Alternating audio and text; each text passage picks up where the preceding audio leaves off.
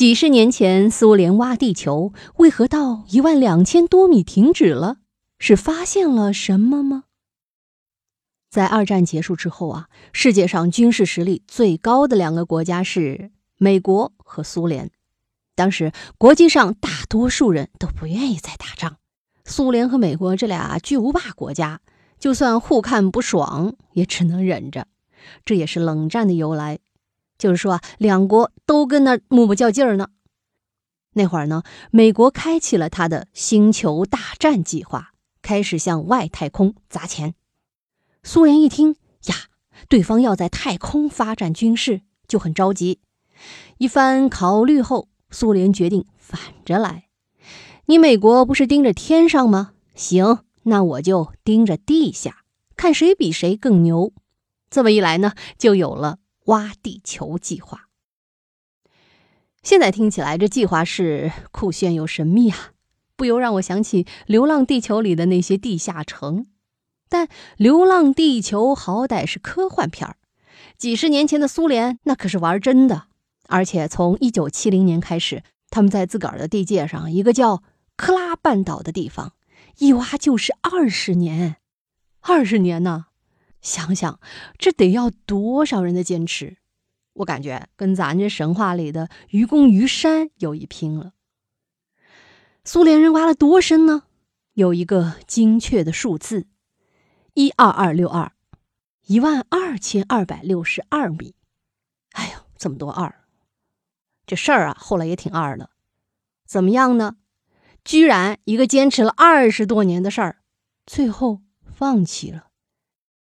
有一种说法是啊，苏联人挖到了地狱门，说是啊，那地底下一直有恐怖的嚎叫声回荡，经久不息，鬼哭狼嚎。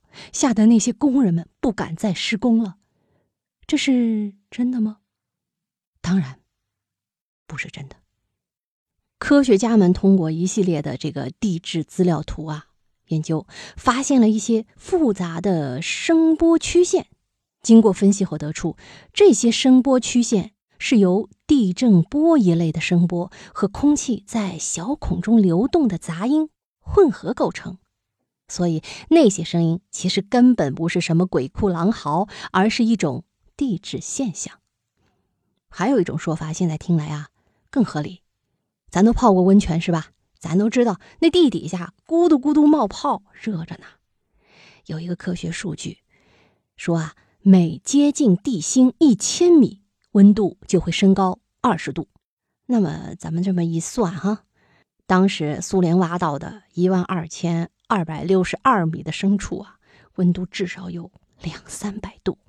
再继续深挖的话，这机器可受不了，怎么着都得烫化了，不是？所以呢，这原本出于抗衡美国的疯狂挖地球计划，整了二十年，发现没法继续了。加上当时前苏联的经济那是非常的萎靡，于是呢，就停止了继续挖地球这事儿了。俗话说。没有金刚钻，哎呀，不要揽瓷器活，说的就是这么个理儿。人呢，必须要有趁手的工具才可以做事儿。显然，当时的前苏联是不具备那种金刚钻实力的。但是呢，我认为啊，天底下没有任何事是徒劳无功的。就算当时的苏联老大哥们放弃了，他们留下的失败教训以及从中获得的科学发现。一定会影响后辈的各国地质科学家。咱们中国哈，这个曾经的前苏联小老弟，这不也赶超上来了？我们近些年研制的地壳二号，能够应对更硬的硬度和更高的温度，号称可以向一点五万米深处挺进，牛吧？这人类每前进一小步，真的是不容易啊！让我们拭目以待。密室里的故事。探寻时光深处的传奇，目前为您讲述。下期咱继续揭秘。